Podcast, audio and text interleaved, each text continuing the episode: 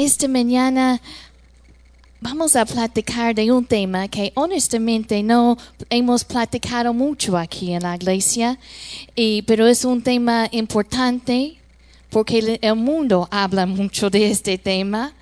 Y esta mañana vamos a hablar sobre el sexo. Y vamos a ver qué es lo que dice la Biblia sobre el sexo.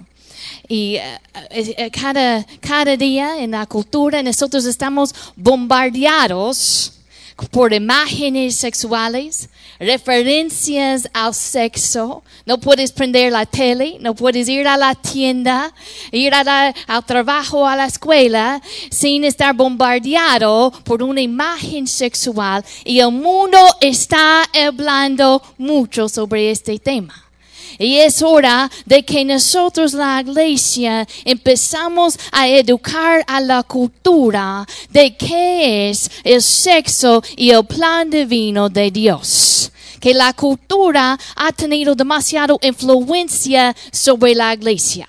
Y a veces hemos permitido que la cultura educa a nuestros hijos en lugar de que nosotros estamos educando al mundo.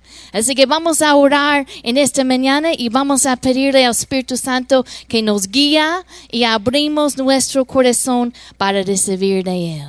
Padre, te damos gracias por, por, tu palabra esta mañana. Te damos gracias por tu presencia. Espíritu Santo, háblanos a través de tu palabra. Abrimos nuestro corazón para recibir de ti. En el nombre de Jesús. Amén. Amén. Abren sus Biblias a Romanos 12, 2. Romanos 12, 2. Vamos a comenzar allí.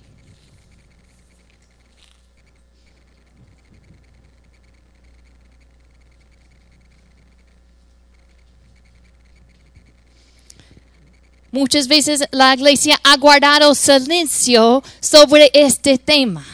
Pero quiero que sepan que la Biblia no guarda silencio sobre este tema. Hace, hace un par de años yo, yo fui a la escuela, como siempre a principios de año, vamos a platicar con los, maestros. Y yo pregunté a la maestra, le pregunté, bueno, quiero saber en, la clase de ciencia si van a hablar sobre el sistema reproductivo, porque yo quiero que mi niño está preparado si van a tener esos tipos de pláticas. Y ella me dijo, pues uh, la verdad es que en, en, la ciencia en este año no vamos a cubrir ese tema, pero en la clase en que van a ver ese tema, porque sale mucho en la lectura, es en la clase de la Biblia. Porque si la Biblia habla del sexo y habla claramente y habla, habla de una manera muy directa.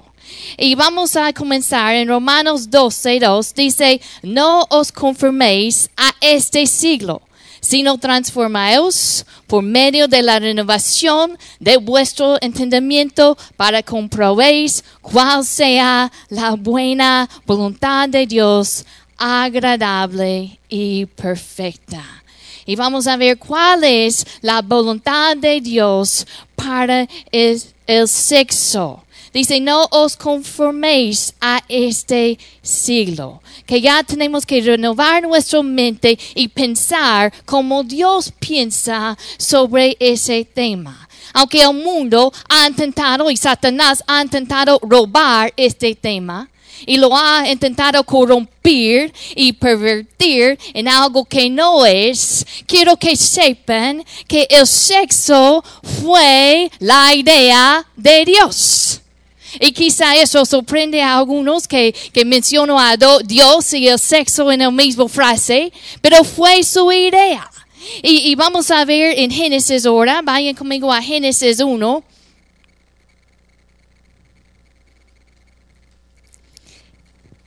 Ah, perdón, Génesis 2, 21, 25 a 25. Dios creó el sexo, fue su idea. Y aunque la cultura quiere pretender que ellos saben todo sobre el sexo, pero realmente es algo que, no se compara con la idea original de Dios. Y vamos a ver en la creación, Génesis 2, 21, dice, entonces Jehová Dios hizo caer sueño profundo sobre Adán y mientras éste dormía, tomó una de sus costillas y cerró la carne en su lugar.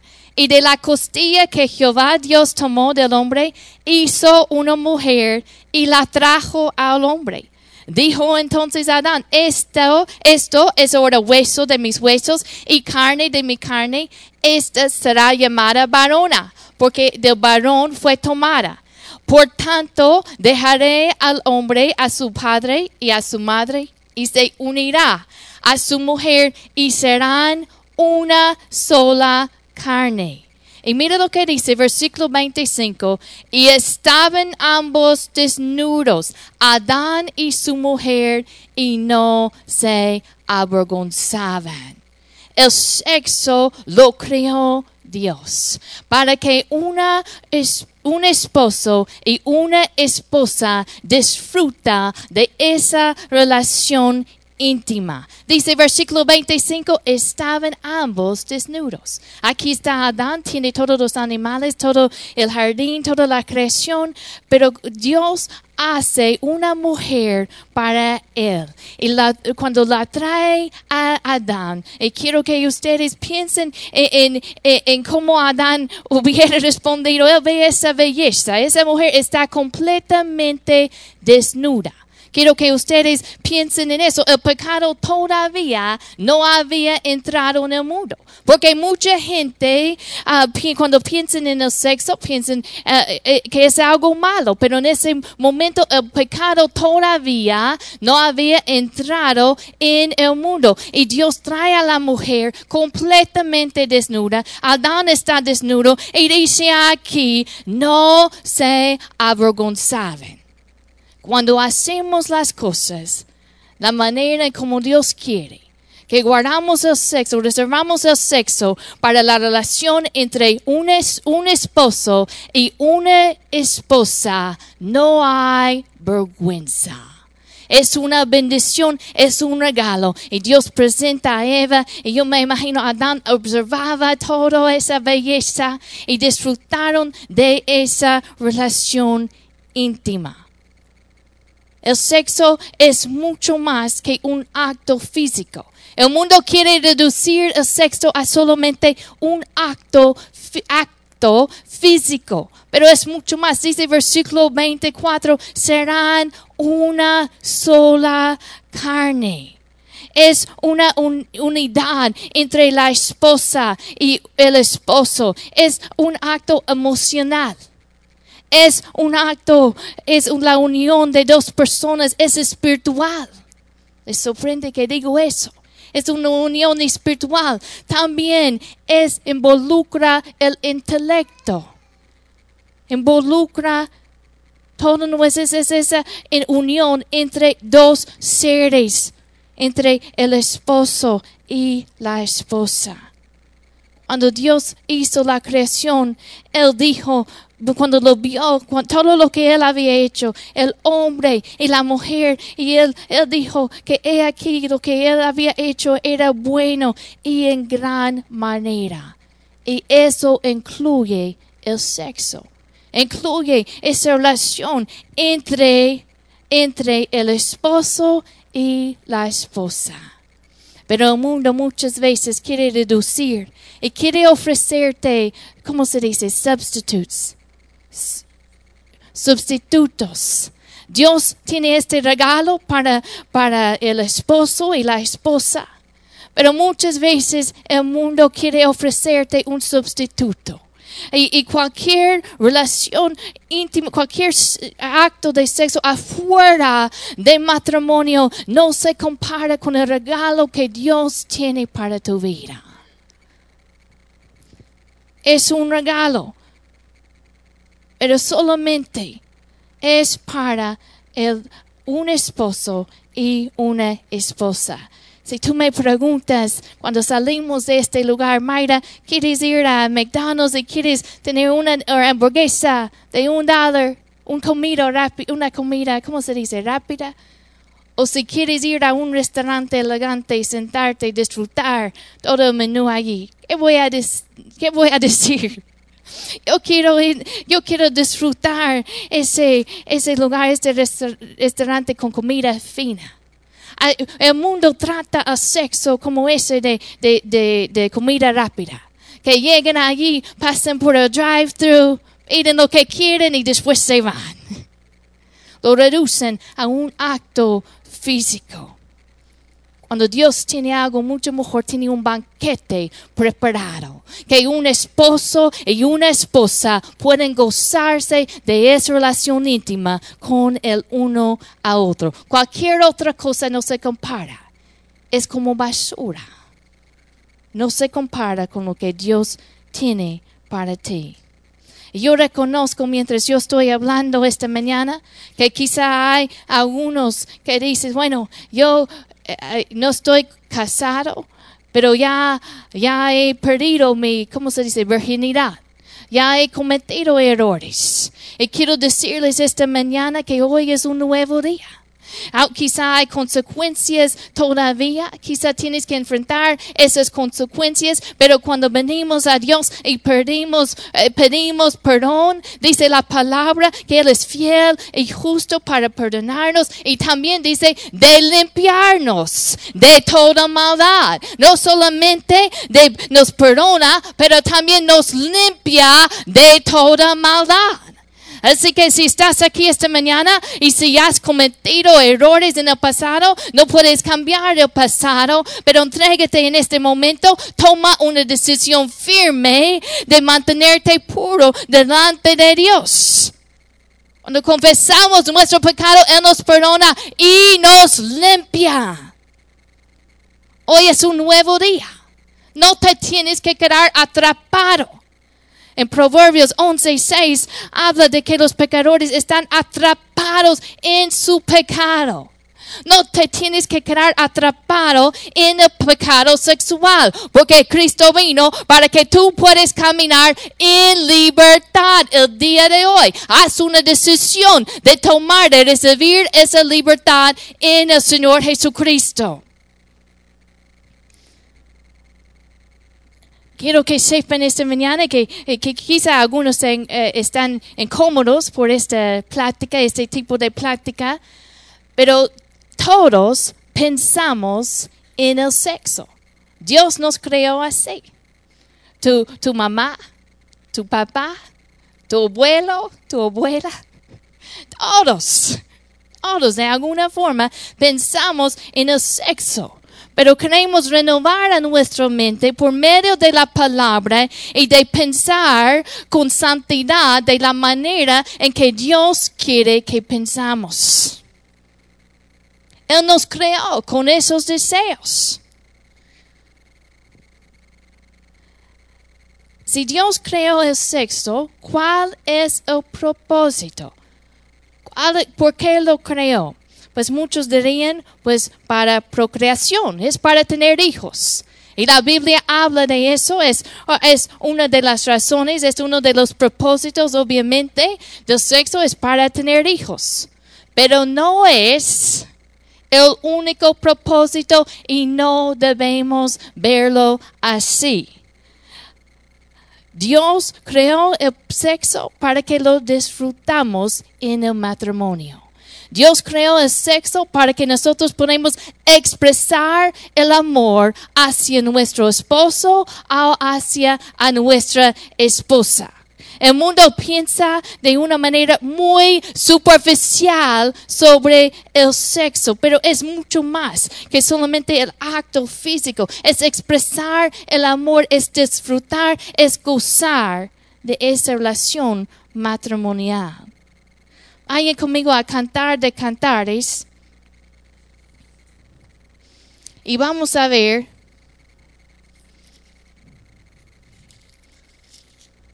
en versículo capítulo 1 al principio. ¿Cuántos de ustedes han leído este libro? Es un libro que si lo leen y realmente lo entienden, habla muy directamente sobre el sexo y sobre el gozo entre un esposo y una esposa. E, en versículo 1 dice cantar de los cantares. Ese canto de amor, no sé, o poema de amor, no se compara con ningún otro canto en el mundo, ninguna telenovela puede comparar con este libro. Vamos a leer en versículo 2 a 4.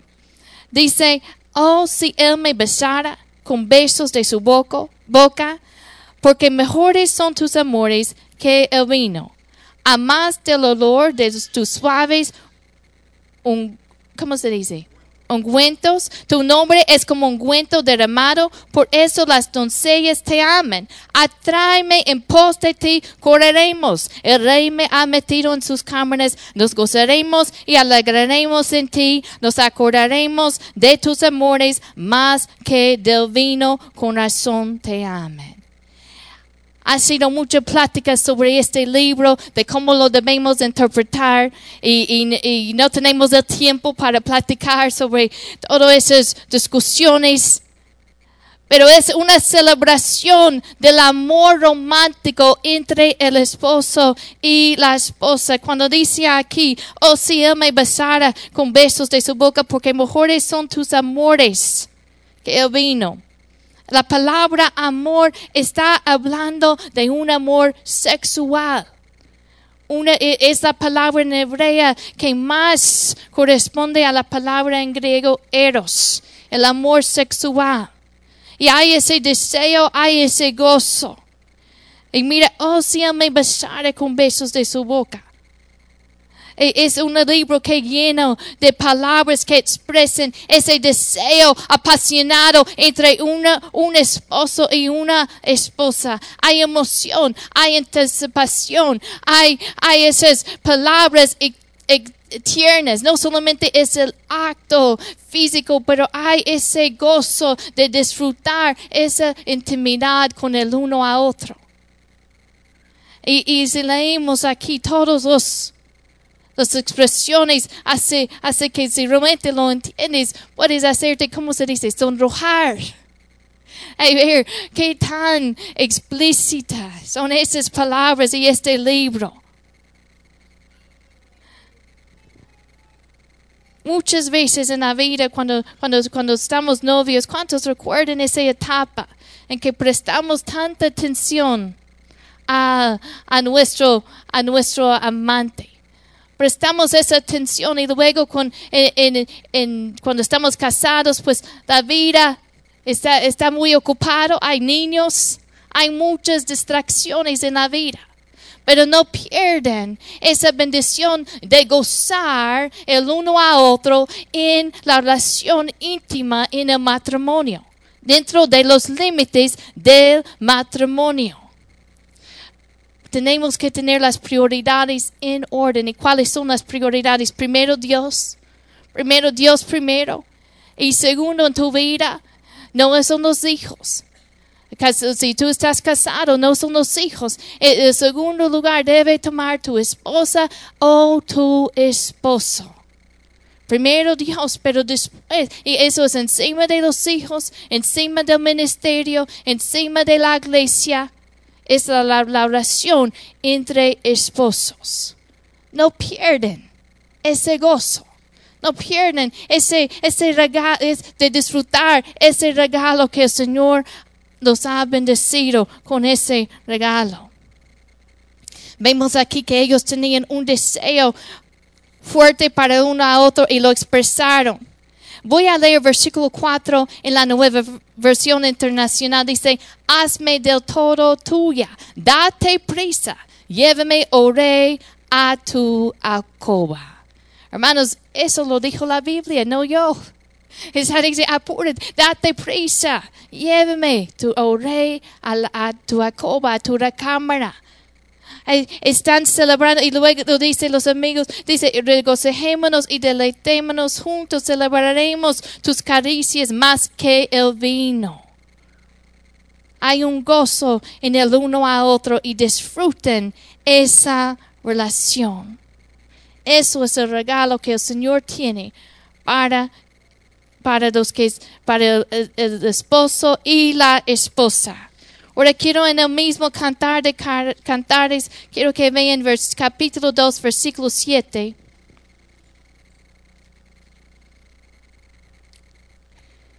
Dice, yo os conjuro, oh doncellas de Jerusalén, por los orzos y por las siervas del campo, que no despertéis ni hagáis velar al amor hasta que quiera. ¿Qué está diciendo? Está diciendo, yo, yo te recomiendo, no despiertes el amor hasta el tiempo, hasta el momento que Dios tiene planeado para ti, hasta este momento en el matrimonio. Eh, eh, fuera del matrimonio no hay bendición en ese, en ese, esa relación. Y, y está diciendo, no lo, no lo despiertes antes de su tiempo. Si tú estás aquí y todavía no te, no, no estás casado. Espera al tiempo correcto de Dios. Espera, haz una decisión firme de mantenerte puro desde este momento, desde el día de hoy. De mantenerte puro y de guardar, de cuidar ese regalo para tu futuro esposo, tu futuro esposa. El mundo te dice cuando quieres, con quién quieres. Pero aquí nos dice, no los despiertes, no despiertes ese, ese tipo de relación hasta el tiempo de Dios. Espera el tiempo de Dios. No lo trates con, no, no te conformes con basura, no te conformes con algo menos. Cuando puedes tener el regalo bello que Dios te ofrece en el tiempo que Dios tiene para ti. No te conformes con algo menos. Ninguna revista es sustituto. Ninguna relación fuera del matrimonio puede sustituir por el regalo bello que tiene Dios. No te quedes conforme con esa basura cuando Dios te ofrece algo mejor. Espera el tiempo de Dios en pureza. 4, 4, 12. Vamos a ver va- varios versículos aquí en este, en este libro. 4.12 dice, huerto cerrado eres, hermana mía, esposa mía, fuente cerrada, fuente sellada. ¿De qué está hablando? Él está hablando a su esposa y dice que ella es como un jardín, es como un jardín cerrado cerrado. Ella ha guardado su, su pureza y ahora ella está cerrado a cualquier otra relación. Ha guardado ese, ese tipo de amor por solamente el esposo. Si tú eres soltero, decide esta mañana. Yo voy a guardarme, yo voy a mantenerme puro. Y mira lo que dice, habla de, ese amor, eh, eh, que, eh, de, de deleite. Dice el versículo 13, tus renuevos son paraíso de granados, con frutos suaves de flores y ajenia y nardos. Comienza a explicar de la mujer y habla de ella y habla de diferentes fragancias, de fruto, de cómo él va a disfrutar de esa relación, pero solamente en el tiempo que Dios tiene. Y mira versículo 1 de capítulo 6. Y esto lo dice la Biblia. Es muy directo. Dice, versículo 1 dice, yo vine a mi huerto, oh hermana, esposa mía, he recogido mi mira y mis aromas, he comido mi panal y mi miel, mi vino y mi leche he bebido. ¿Qué está diciendo? Está diciendo oh, en este momento ellos están, ¿cómo se dice? Consumando su matrimonio, disfrutando de esa relación. Está explicándolo en palabras de, una, una poema. Cómo él disfruta de esa relación. Ese es el regalo que Dios tiene para nosotros. El sexo es un regalo, pero solamente entre un esposo y una esposa. Fuera de ese contexto, fuera de esa relación de matrimonio, es corrompido, es impuro. Y si, si te has caído en el engaño, si te has caído allí En ese momento el Señor te puede limpiar, te puede dar un nuevo comienzo, pero haz una decisión de guardar, de proteger tu integridad. Yo estaba esta semana intentando ayudar a Kinsey. Ella quiere quiere aprender, ¿cómo se dice? Hacer vueltas, como gimnasia, gimnasio. Y, yo le decía, pues, um, muévete tu cabeza más atrás, porque donde tu cabeza va, tu cuerpo va a seguir. Tu cuerpo va a seguir tu cabeza. Y, y, cuando yo les dije que el sexo es mucho más de un acto físico, pues tiene que ver también con el intelecto. Y, y, donde, tu, donde tu cabeza va muchas veces sigue tu cuerpo. Así que iglesia, cuida tus pensamientos. Hay que renovar la mente, de pensar como Dios piensa, de, de renovar nuestra mente según la palabra. Esto es lo que dice la palabra sobre el sexo. Así que yo no voy, voy a conformar a lo que dice el mundo porque mundo está hablando. No, eh, yo me imagino que sales de estas puertas y antes de que termine el día vas a estar bombardeado, vas a encontrarte con una imagen sexual o quizá alguien va a decir algo. La cultura habla mucho, pero recuerda, el sexo lo creó Dios para que una, una esposa y un esposo lo disfruta de esa relación. No te conformes con algo menos. No te conformes con algo menos. Vayan conmigo ahora primero de Corintios 7.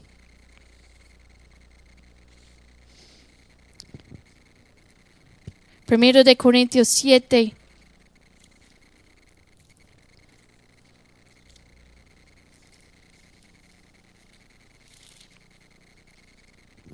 Tres y cuatro.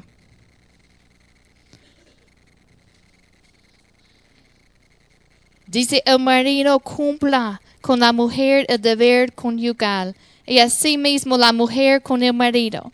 La mujer no tiene potestad sobre su propio cuerpo, sino el marido, ni tampoco tiene el marido potestad sobre su propio cuerpo, sino la mujer.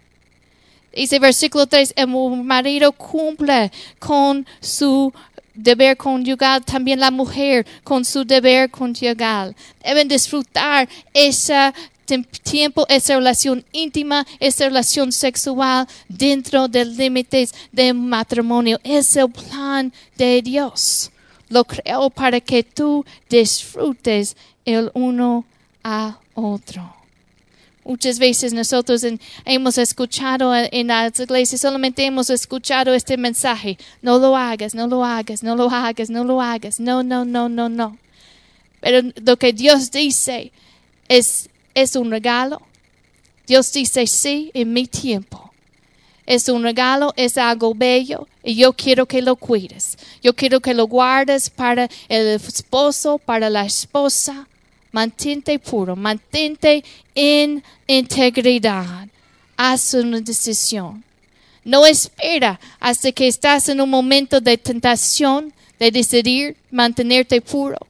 No vas a, no vas a esperar hasta que el momento en que, eh, eh, en que estás tentado a tomar una decisión, toma la decisión el día de hoy. Y eso, eh, eh, eso es para los que están casados y los que no están casados. Toma una decisión hoy. Voy a mantenerme puro. Voy a mantener mi integridad delante de Dios. No voy a, caer por el engaño del enemigo. No voy a, a recibir un sustituto de lo que Dios tiene. No voy a conformarme con basura cuando Dios tiene algo mejor para mi vida. Es un regalo de Dios. Cuídala. Mantente puro delante de Él.